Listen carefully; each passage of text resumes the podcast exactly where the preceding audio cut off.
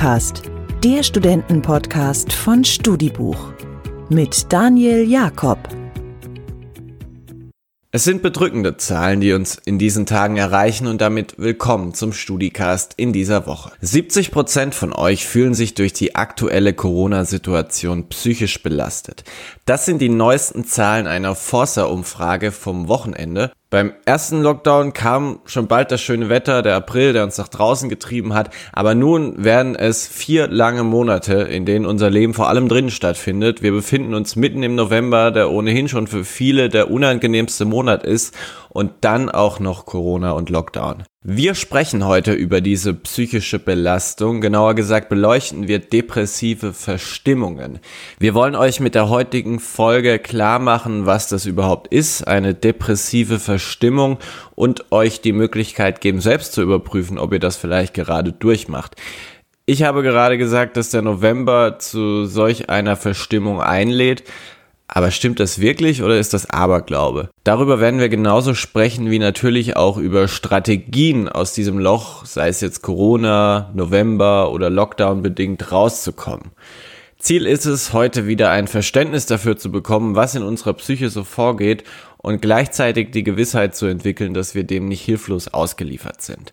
Und das alles besprechen wir mit Jakob Seiter. Er ist angehender Psychologe an der Uni Zürich und hat, glaube ich, ein paar für uns alle sehr erhellende Erkenntnisse in dieser vielleicht etwas trüberen Zeit. Viel Spaß!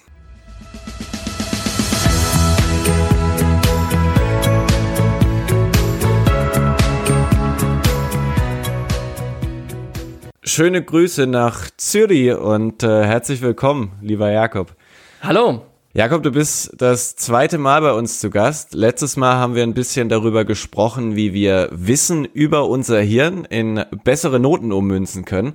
Kam sehr gut an die Folge. Folge 31 war das übrigens für alle, die nochmal gerne nachhören möchten.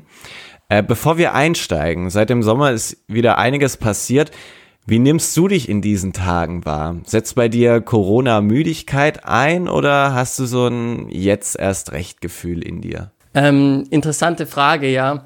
Also äh, grundsätzlich kann ich nicht klagen. Ich bin zurück in meinem Elternhaus in Deutschland, weil alle universitären äh, Vorlesungen und so ja abgesagt sind und alle auf Online setzen. Und dadurch, dass man natürlich keine Pflichttermine mehr hat, muss ich zugeben, dass sich mein äh, Schlaf-Nachts, äh, Schlaftag, Entschuldigung, Rhythmus etwas äh, geändert hat. Also man bleibt schon ein bisschen länger wach. Aber ich kann mich sehr glücklich schätzen, dass ich äh, wieder daheim bin unter Leuten und auch viel Online-Kontakt habe mit anderen. Also ich würde sagen, ich bin da noch sehr gut äh, weggekommen, verhältnismäßig, und kann mehrheitlich nicht klagen. Das hört sich doch gut an. Wir sprechen heute vor allem über depressive Verstimmungen, ein Thema, das hierzulande im ersten Lockdown im Frühjahr viele Menschen in der Altersgruppe ab 20 bis in die 50er beschäftigt hat. Jetzt gibt's den zweiten Lockdown den November, der ohnehin als kritischer Monat für die Psyche gilt. Deshalb lass uns dieses Thema heute mal aufdröseln. Ganz grundsätzlich, wie entwickeln wir depressive Verstimmung? Was passiert da in uns? Vorneweg muss man natürlich sagen, wie bei sehr vielen ähm, psychischen Belastungen allgemein, ob das jetzt äh, Störungen sind oder nur reine Symptome, ähm, ist es oft so, dass unterschiedliche Bedingungen, also unterschiedliche Rahmen und Entwicklungsbedingungen zum gleichen Resultat oder ein vergleichbares Endergebnis sorgen können. Also da gibt es sehr äh, individuelle Unterschiede. Genau, das ist natürlich mal ganz wichtig vorweg. Grundsätzlich, äh, natürlich auch zur Thematik heute, wissen wir, dass äh, der Mangel von vielen Dingen, die für uns notwendig sind, wie soziale Kontakte, ähm, die uns äh, und allgemeine, allgemein äh, grundsätzliche Dinge wie das Erfahren von Kontrolle und Hoffnung und Freude natürlich notwendig sind und auch so ein bisschen ja als die Antagonisten zur, zur Verstimmung oder zur Depression gelten. Dieses Erfahren von Kontrolle, was bedeutet das? Ja, also grundsätzlich ähm, kennt es, glaube ich, jeder von uns. Äh, unangenehme Situationen sind oft äh, Situationen, in denen man keine Kontrolle hat. Äh, in der Psychologie nennt man das auch oft Ohnmacht. Also man hat auch eine gewisse Machtlosigkeit. Die Dinge sind verbunden. Es gibt auch viele Angststörungen oder Ängste sind eben mit Kontrollverlust verbunden. Und ich würde gerade sagen, in der jetzigen Zeit hat man weniger Sachen unter Kontrolle, weil einem wieder mehr Dinge vorgeschrieben werden und auch viele Dinge, die für einen selbstverständlich sind, werden einem genommen und liegen eben außerhalb der eigenen Entscheidungen.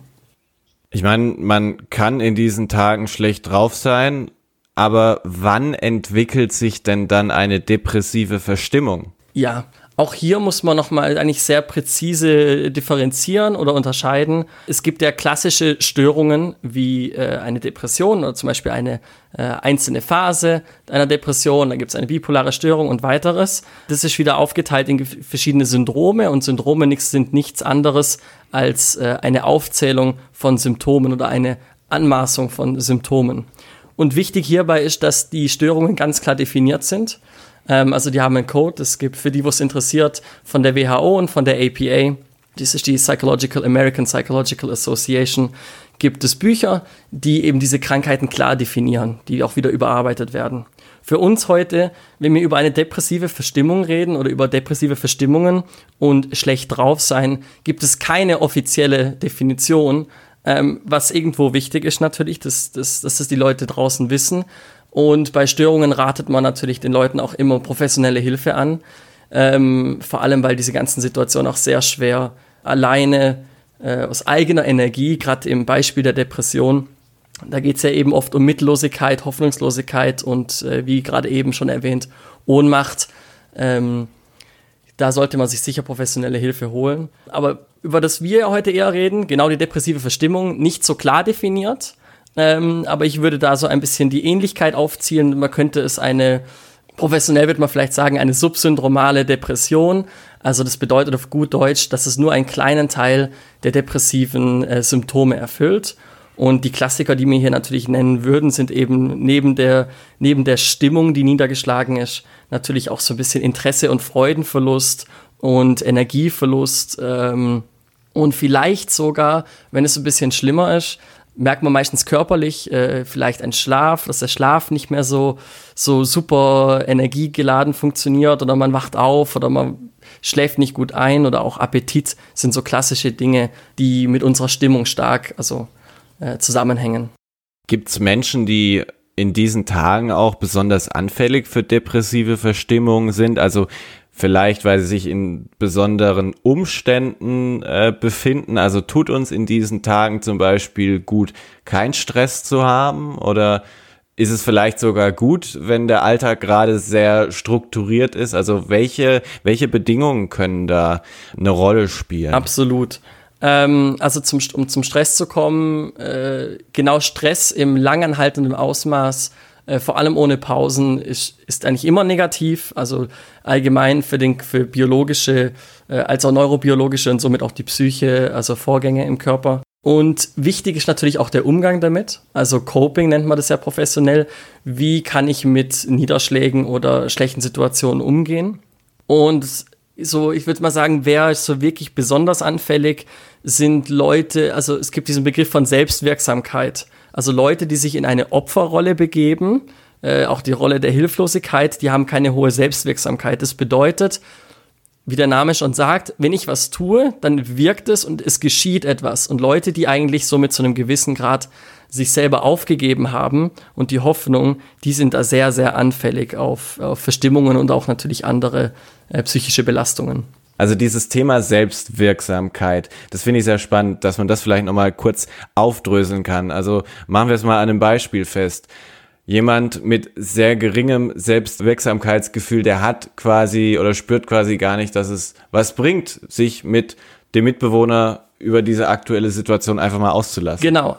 Und dass es dem wiederum auch was bringt. Ja, das hast du eigentlich schön beschrieben. Also es geht wirklich darum, der Überzeugung zu sein, dass wenn man was in die Hand nimmt oder was tut und sich drum kümmert und Energie aufopfert in eine Handlung oder auch in einen Gedanken, dass daraus was Fruchtsames rauskommt.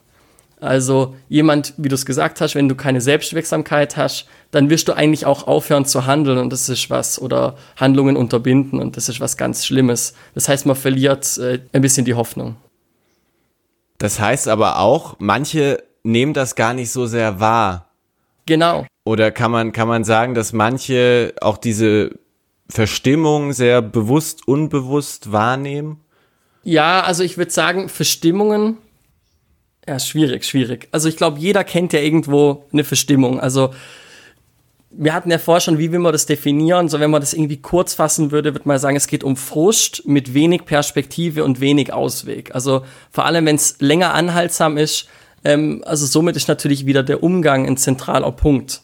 Und ich würde sagen, solange es um Verstimmung geht oder depressive Verstimmung, ein Großteil der Leute bemerkt ja, dass es mit ihnen was nicht stimmt. Die Frage ist eher, ob die Leute dann ähm, genug äh, in sich selbst reinhorchen können und dann bewusst was dagegen, um bewusst was dagegen zu tun. Also sich der Sache zu stellen auch oder einfach das äh, zu akzeptieren. Da wären wir wieder eben ein bisschen bei dieser Opferrolle und der mangelnden Selbstwirksamkeit. Ich würde noch mal ganz zu diesem Punkt zurückkommen, Selbstwirksamkeit. Ich finde es einfach sehr spannend. Kann man sagen, jetzt mal ganz überspitzt formuliert, wenn jetzt einer von denen, die uns da jetzt hören, einen schlechten Tag hatte, morgen einfach mal aufstehen, versuchen den Kopf so gut wie möglich auszuschalten und einfach mal Dinge tun, was machen. Ja, also ähm, sehr interessant, dass du sofort auf so einen Ansatz kommst. Also es ist sozusagen aus der behavioralen Perspektive könnte, ist es ein gutes Beispiel. Also jemand, der nicht mehr glaubt, dass sein eigenes Tun etwas Schöpferisches hat oder anders gesagt, jemand, der äh, nicht mehr der Überzeugung ist, dass er etwas verändern kann, der sollte eben, wenn es möglich ist, aus eigener Motivation, das ist natürlich je nach Schweregrad der Verstimmung, soll er einfach mal aufstehen und etwas tun. Und dann wird diese Person relativ schnell sehen, dass wenn sie etwas in die Hand nimmt, dass es auch etwas verändert. Hoffentlich. Es gibt natürlich Ausnahmefälle. Und dann diese Rückwirkung, diese Rückkopplung, das Feedback, das somit der Körper und der Geist zurückbekommen. Somit kann man sein Gehirn, seine Seele, sein Geist, wie man es nennen will, eigentlich langsam wieder drauf abstimmen oder eichen und Selbstwirksamkeit aufbauen, auf jeden Fall. Also da gibt's Ansätze in der äh, behavioralen Psychologie. Wir nehmen hier heute am 8.11. auf. Das war zumindest hier, wo ich mich befinde, ein ganz schöner Tag. Äh, aber es überwiegt natürlich gerade Kälte, Dunkelheit, Regen, wir sind sehr viel drin. Warum setzt unserem Gemüt das in diesen Jahreszeiten besonders zu? Ja, ähm, genau, du hast ja schon stark darauf angesprochen. Also sicher die zwei größten Elefanten im Raum äh, sind einerseits die Sonne, der Mangel an Sonneneinstrahlung, Vitamin D, unser Körper braucht es natürlich, um sowohl gute Laune zu haben als auch ähm, zu funktionieren. Und des Weiteren würde ich sagen, ähm, Bewegung. Also die Bewegungsabnahme, es wird eben kälter, man bleibt eher daheim und drin und Bewegung ist auch sehr gut für, für unsere Stimmung, für positive Stimmung. Und natürlich, das wird ja später sicher noch mal stärker angesprochen, äh, im Sachen Lockdown, äh, soziale Kontakte. Also die nehmen auch, müssen nicht immer abnehmen, aber es gibt viele Hobbys und Treffclubs, die im Winter eher etwas abnehmen. Ähm, und wie gesagt, jetzt zur aktuellen Thematik natürlich zum Teil ja verboten oder ganz geschlossen sind. Wenn wir jetzt erstmal beim November Blues sozusagen bleiben, wie es im Volksmund so schön heißt, habe ich dich schon im Vorgespräch darum gebeten, dass du uns mal klar machst, wie viel Aberglaube schwingt denn bei sowas mit? Also wie sehr reden wir uns das vielleicht auch ein? wenn irgendwie Ende Oktober sich die letzten schönen, noch warmen Tage dem Ende entgegenneigen, jetzt muss ich wieder schlecht gelaunt sein. äh, ja, äh, da gibt's auf jeden Fall eine reelle Komponente, äh, die auch relativ gut erforscht ist äh, in der kognitiven Psychologie. Genau, Aberglaube hat ja schon das Wort Glaube drin und man sagt ja immer, der Glaube kann Berge versetzen. Also Glaube hat wirklich einen Effekt auf unseren Körper, also auf unsere Psyche, auch auf hormoneller Basis natürlich. Somit kann man sich das einreden. Also über Einstellungen und Überzeugungen steuern wir natürlich auch unseren Organismus, unser Selbst zu einem gewissen Grad. Es gibt da zwei, äh, ich meine, man kennt natürlich auch das, den Begriff Placebo. Placebo mhm. funktioniert ja auch. Ähm, es ist so eine Analogie, die ich bringen kann. Und die andere oder das andere Schlagwort ist die Self-Fulfilling Prophecy, also die sich selbst erfüllende Prophezeiung. Ähm, da gibt es auch das Gegenteil davon. Und das wäre in diesem Sinne wieder ähnlich wie die Selbstwirksamkeit. Also ich bin der Überzeugung, etwas läuft gut und funktioniert gut. Und deswegen bin ich recht gelassen und habe Vertrauen. Bei Beispiel eines Schulvortrages, also äh, ich bin der Überzeugung, ich kann einen guten Vortrag ab abliefern, ich habe eine hohe Selbstwirksamkeit, ich gehe da nach vorne und deswegen bin ich gelassen und deswegen äh, stotter ich nicht und deswegen kriege ich eine gute Note. Und das Gegenteil wäre jetzt am Beispiel des November Blues, wenn man schon davon ausgeht, dass der relativ schlecht der Monat ist, dann fokussiert man sich auf die schlechten Dinge und unternimmt auch weniger positive Dinge. Also analog wieder, äh, ich habe Angst vor dem Vortrag, äh, habe schon Muffensausen, wie man so schön sagt, stehe da vorne, fange an zu stottern und zu stammeln und habe eine niedrige Selbstwirksamkeit und sage mir, oh, das läuft nicht, während es, und deswegen läuft es dann auch nicht und dann kriege ich eine nicht so gute Note. Und somit weiß ich dann das nächste Mal, wenn ich an meinem Vortrag arbeite, ach, ich kriege immer nur schlechte Noten, ich kann gar keine guten Vorträge machen. Das ist so ein, genau, also dieser Teufelskreis kann auf jeden Fall existieren. Ähm, also der Glaube hat wirklich einen starken oder kann einen starken Einfluss auf äh, unser Gemüt haben. Okay, das ist, das ist wirklich spannend. Jetzt gehen wir mal davon aus, dass wir aber viele Hörer haben, die gerne was dagegen machen möchten, gegen ihre schlechte Laune, die sie vielleicht ein bisschen selber heraufbeschwören, die vielleicht aber auch durch diese äußeren Einflüsse ein bisschen entsteht. Was können wir dann tun? Was hältst du zum Beispiel von Tageslichtlampen oder sowas? Also sind das ähm, so schnelle Hilfen sozusagen in deinen Augen? Ja, also ich habe grundsätzlich nichts gegen Tageslichtlampen. Es gibt auch Leute, die viel Vitamin D in Tabletten zu sich nehmen. Ähm, auch hier wieder natürlich individuell unterschiedlich. Wenn man vielleicht wo wohnt, wo kein einziger Sonnenstrahl kommt, würde ich vielleicht zu sowas raten. Grundsätzlich sind es natürlich äh, Bewegung ist wichtig und wenn es Sonne gibt, vielleicht die Bewegung mit der Sonne verbinden. Das heißt, auch wenn man einen Wintergarten hat oder einen Balkon, auch wenn es etwas kühl ist, sich selbst in der Winterjacke die halbe Stunde am Tag in die Sonne zu setzen, hebt die Laune bei den meisten Leuten schon enorm. Aber ich glaube, das wichtigste Wort hier für ist Selbstfürsorge. Das heißt, wieder sehr individuell. Ähm, man hat individuelle Bedürfnisse und will eben unter anderem einfach Freude ähm, kreieren oder auch die Selbstwirksamkeit stärken. Das heißt, Selbstfürsorge kann sein, äh, für jemand, der eben zum Beispiel schon joggen geht, heißt es noch mehr joggen gehen oder das nicht aufgeben. Für jemand, der Hobbys hat wie P oder Instrumente spielt, dran zu bleiben an diesen Instrumenten. Also Selbstverwirklichung ist nicht das beste Wort dafür, aber geht auch als, könnte man als Unterbegriff für diese Selbstfürsorge ähm, nehmen und eben auf sich selber horchen, wo es einem fehlt und was man in diesen Umständen machen könnte um äh, viel Positives rauszuholen. Vor allem etwas tun. Da sind wir wieder bei dem Schöpferischen, bei dem bei etwas machen und sich nicht als Opfer äh, dieser Situation ausliefern. Und wenn man so eine positive Erfahrung macht, vielleicht dann auch mal einfach aufschreiben, sich quasi klar werden, okay, was hat mir jetzt eigentlich gut getan? Dass wenn wieder diese Phasen kommen, wo es irgendwie so ein bisschen Ups und Downs gibt, dass man dann schauen kann, okay, ich könnte jetzt das machen, das machen, das machen, das hat mir gut getan, das hat mir gut getan super interessant, also super gute Aussage finde ich. Ähm, ob man das aufschreibt oder zum Beispiel einfach Fotos macht und die dann äh, auf seinem Handy in einen Ordner packt, dass man immer weiß, ach, das waren alles Momente letzte Woche, wo ich mein Leben richtig genossen habe und richtig happy war. Also das sagst du wirklich gut, weil unsere Wahrnehmung ist verzerrt. Wenn wir schon eine schlechte, also vielen Leuten geht es so, ähm, dass sie eben Verstimmungen haben, schlechte Laune haben über längere Zeit, also wie wir es gerade besprechen, gerade in diesen winterlichen Zeiten, und dann haben wir einen Filter. Das heißt, die Leute, dessen Laune nicht so gut ist, die erinnern sich eher an die negativen Erfahrungen als an die positiven. Und so wie du das gerade äh, als Beispiel genannt hast mit dem Aufschreiben oder ich mit dem Bildermachen, somit sorgt man für eine Art objektive Statistik oder eine objektive Aufzeichnung, auf die man zurückgreifen kann und sich nochmal äh, in Erinnerung holen, wie schön es eigentlich war und dass man auch gute Sachen hier erlebt im, im, äh, während des November Blues. du äh, hast es gerade schon ein bisschen anklingen lassen. Jetzt kommt dann noch dieses Thema Corona. Und äh, wie ich erfahren habe, du bist ja gerade in Deutschland, das heißt, du erfährst gerade auch diese Komponente Lockdown. Genau. Dieses Zusammenspiel, was macht das mit uns? Ja, ähm, wieder sehr viele Faktoren. Also wir haben ja vorher schon ein paar genannt natürlich. Also allein schon der, der mangelnde Sonne und die Bewegungsabnahme, das wird jetzt natürlich alles noch verstärkt. Und ähm, nicht nur das, sondern eben die sozialen Kontakte. Also wir sind ja alle sehr, sehr ähm, soziale Wesen. Also das ist der erste große Punkt, würde ich sagen.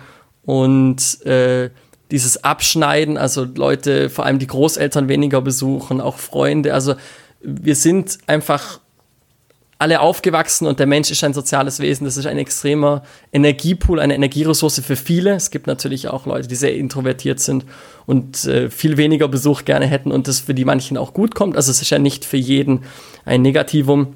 Aber ich würde sagen, eben die sozialen Kontakte, ähm, das ist der erste große Punkt. Aber was vielleicht noch einen viel größeren Einfluss hat, ist so diese Mischung aus diesem Ausgeliefertsein einerseits. Also es hat mir vorher schon von Freiheit und, und äh, irgendwo aus, eben ausgeliefert sein. Ähm, man hat einen eingeschränkten Handlungsspielraum. Also es wird einem ja auch wirklich Freiheiten genommen, objektiv. Und dieses ganze Corona-Lockdown, es ist jetzt ja auch das zweite Mal, sorgt sicher auch dafür, dass manche Leute so ein bisschen, ich sag's mal so, die Unbeschwertheit des Lebens geht ein wenig flöten, wenn der neue Lockdown kommt. Es geht ja auch, Leute haben Angst, die Sicherheit und das Vertrauen äh, in, in die Leute, in die Gesellschaft, vielleicht auch in die Politik nimmt ab. Also das ist ein sehr, sehr komplexes Zusammenspiel von vielen Faktoren, also die der klassische Winter mit sich bringt, ähm, aber eben vor allem würde ich sagen auch soziale Kontakte und dieser Handlungsspielraum, der stark eingeschränkt ist und äh, aus Folge dessen eben die, das Misstrauen und der, die mangelnde Unbeschwertheit. Ich finde ja diesen Faktor, auch weil er so ein bisschen ja meine Disziplin äh, tangiert, Medienberichterstattung ganz spannend. Also ich kenne mittlerweile Leute, die ganz bewusst darauf verzichten, das zu lesen oder sich anzuschauen, was gerade so passiert. Es gibt Leute, die machen das wiederum sehr bewusst und haben das Gefühl, sie können gar nicht äh, genug lesen und konsumieren.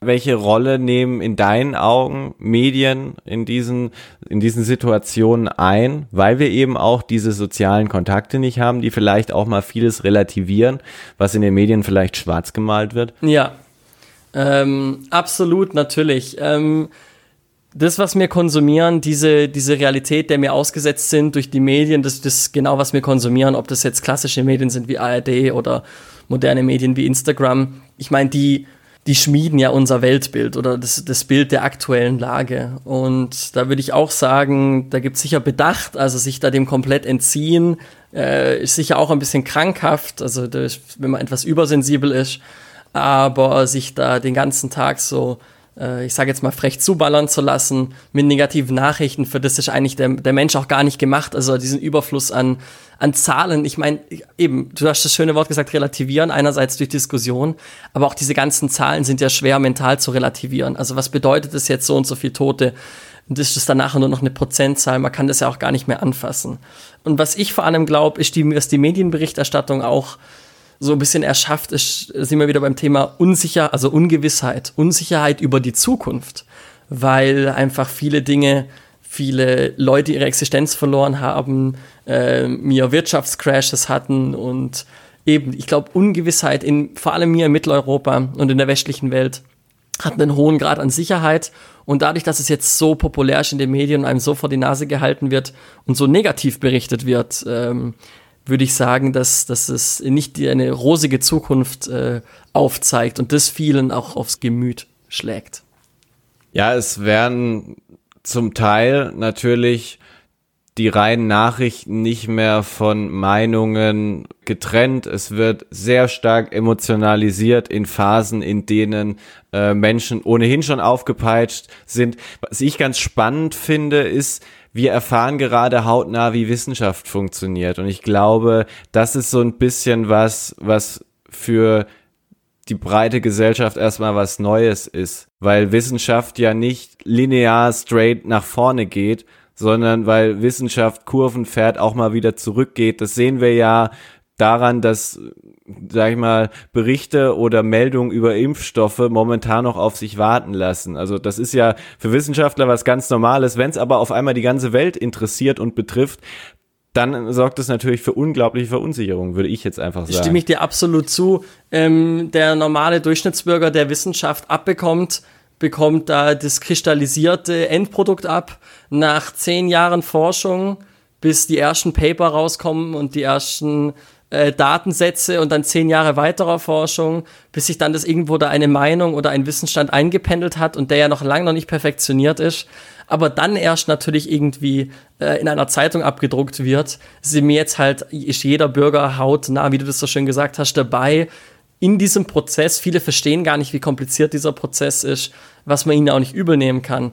Aber ich glaube auch, dass das noch mehr Unsicherheit und auch die Virologen streiten sich. Manche sagen, es gibt gar keine Schmierinfektion. Manche sagen auch, man muss da immer noch sehr vorsichtig sein, obwohl äh, die Daten eher, eher gegen äh, extrem schlimme Fälle von Schmierinfektionen sprechen. Dann natürlich die Diskussion über die Aerosole, äh, wie extrem ist das wirklich? Und die Leute lesen am ersten Tag das und eine Woche später das. Und es gibt unterschiedliche Tests und es gibt natürlich auch Testvarianzen äh, und unterschiedliche Variablen, auf die kontrolliert wurden. Und da kommen halt auch mal unterschiedliche Ergebnisse raus. Und ich glaube, das normale das durchschnittliche Volk ist einfach das nicht gewohnt, dass ähm, sich wirklich Wissenschaftler öffentlich widersprechen können.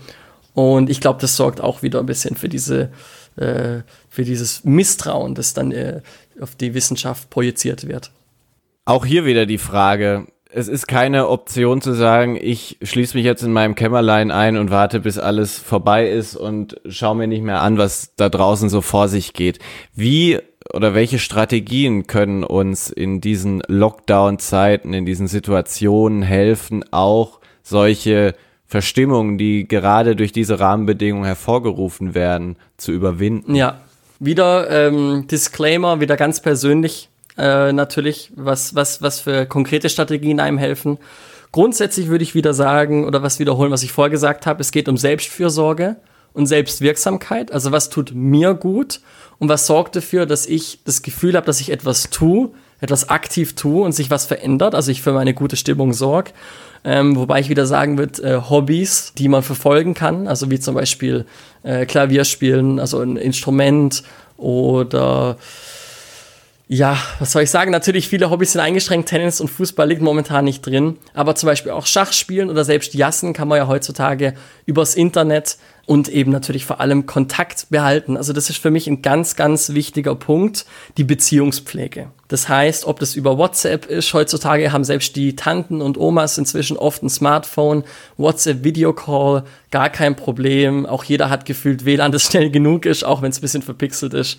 Ähm, Skype oder Zoom, schlussendlich ist das Medium ja irrelevant. Hauptsache, man hat Kontakt ähm, und kann wirklich Zeit miteinander verbringen und Geschichten teilen und eben auch das Leben teilen, ja. Wie würdest du das einschätzen? Also quasi diese Situation von, ich sitze jetzt vorm Bildschirm und skype mit jemandem versus ich sehe jemand in der echten Welt. Also weil ich habe da jetzt irgendwie letzte Woche eine ganz interessante Erfahrung gemacht, weil ich Teilnehmer einer virtuellen Kneipentour war, auf die ich erstmal gar keinen Bock hatte, ja. die dann irgendwann auch sehr anstrengend war, weil du natürlich die ganze Zeit auf den Bildschirm schaust. Aber das ging dann irgendwie fünf Stunden und nach drei Stunden wenn du dann wirklich mal in einem Gespräch bist, du vergisst es irgendwann, war so mein, war so mein Empfinden. Also ich hatte wirklich das Gefühl, ich bin jetzt mit denen in einem Raum. Ja. So. Und äh, jetzt rein aus psychologischer Sicht gesehen, kann sowas einen ähnlichen Effekt hervorrufen wie ein klassisches Treffen? Ähm, ich würde sagen, grundsätzlich ja. Also, was, was du ja ansprichst, ist das Wort der Immersion. Also, wie stark fühle ich mich in, in dieses Reelle reingezogen, wie, wie wahr kommt es mir vor? Wahr ist wahrheitsgetreu, wahrheitsgemäß ist vielleicht ein besseres Wort um Immersion, also wie stark man reingezogen wird in etwas. Die Frage von dir war ja eher, ob das gleich gut sein könnte. Ähm, ich würde sagen, grundsätzlich kann es der Fall sein, aber eben was zum Beispiel hilft natürlich ist, wenn man sicher Kopfhörer hat und eine Mikrofonqualität, dass man die nicht so schlecht ist, dass es nur rauscht. Also das braucht natürlich einen gewissen Mindeststandard an rein technischer Möglichkeiten, auch dass das Bild natürlich über das Internet gut aussieht. Aber ich gebe dir recht, es gibt eine gewisse Gewöhnung und ich glaube, wenn die, wie soll ich das sagen, das, wenn das Gespräch eine gewisse Tiefe hat, das muss nicht nur von der ähm, von dem Inhalt, sondern Tiefe in der Verbindung und der Beziehung der Person dieses erreicht, dann glaube ich, dass es ähnliche, wenn nicht sogar gleich starke Effekte einer richtigen Konversation erreichen kann.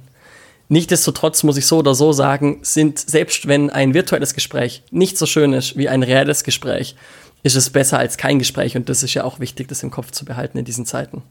Genau, und jetzt noch ein Premium-Tipp von mir. Wenn ihr das Gefühl habt, es kommt so digital keine Stimmung auf, dann denkt doch mal an euer schlimmstes Date zurück und denkt euch, wie schön wäre es gewesen, wenn das nur digital stattgefunden hätte. Zusammenfassend gefragt und auch abschließend, wie können wir denn, also äh, unsere Kanzlerin hat es ja so schön formuliert, es liegen vier lange Monate vor uns. Wie können wir da stärker rauskommen? Oder hast du persönlich auch äh, das Gefühl, dass wir das einfach auch schaffen können, dass uns sowas auch für die Zukunft, sei mal, stählern kann? Ja, natürlich. Also ähm, Erfahrungen können einen immer stärken. Es gibt aber natürlich auch immer Leute, die eigentlich schon an einem Grenzwert der psychischen Belastung sind. Ähm, also die, wo dran, ich sage jetzt mal übertrieben gesagt im Volksmund, die dran zerbrechen oder sehr, sehr, sehr stark dran leiden. Äh, bei denen würde ich nicht gerade sagen, dass die da mit, mit Stärke rauskommen im März, April. Aber es ist ja auch eine Zeit zum Lernen und eben eine Zeit, um neue Strategien zu entwickeln und sich anzupassen.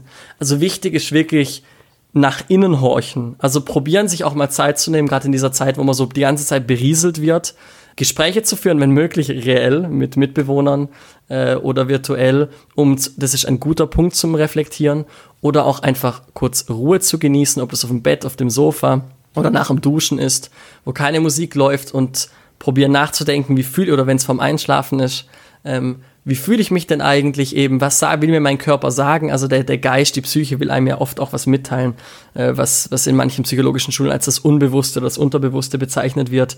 Also die innere Stimme, die Intuition, die eigene Fantasie, wo, drück, wo schiebt die einen hin? Und eben ganz wichtig, äh, das zu verbinden mit dieser Selbstfürsorge. Also immer gucken, geht's mir gut, natürlich grundsätzlich. Äh, schlafe ich anständig, habe ich einen, einen, Rhythmus, hilft immer, falls ich das noch nicht erwähnt habe. Das heißt nicht, dass ihr jeden Tag um sechs aufstehen müsst, wenn ihr jetzt Homeoffice habt, aber solange es jeden Tag irgendwie 8.45 Uhr ist, tut ihr eurem Körper was Gutes und natürlich genug Essen und Trinken, das sind so die Grundlagen. Ähm, aber eben Freude finden, das ist was ganz Wichtiges. Ob das wieder wieder via Skypen ist oder Klavier spielen oder ganz neue Hobbys finden. Äh, ich meine, viele gucken Netflix, das ist auch super toll, gute Serien zu gucken, habe ich auch angefangen. Aber ich lese jetzt wieder mehr. Mhm. Ich habe angefangen mehr zu lesen, äh, habe mir sogar ein paar Comicbooks bestellt, äh, was so als Kind nie so stark meins war. Einfach mal zu gucken, was reizt mich denn an der Welt und es gibt so viel zu erleben. Und auch wenn es nicht immer einfach ist, äh, probieren eben das Beste draus für einen persönlich zu machen. Das war doch ein schönes Schlusswort, Jakob. Ich sage einmal mehr vielen Dank für die tollen Einblicke. Es hat mir wie immer sehr viel Spaß gemacht. Und äh, wir hoffen natürlich, dass ihr da draußen gut durch die kommende Zeit äh, kommt. Und äh, dir wünsche ich das natürlich vielen, auch. Vielen, vielen Dank. Euch allen auch und natürlich allen Zuhörern auch. Danke, dass ich da sein durfte. Danke dir.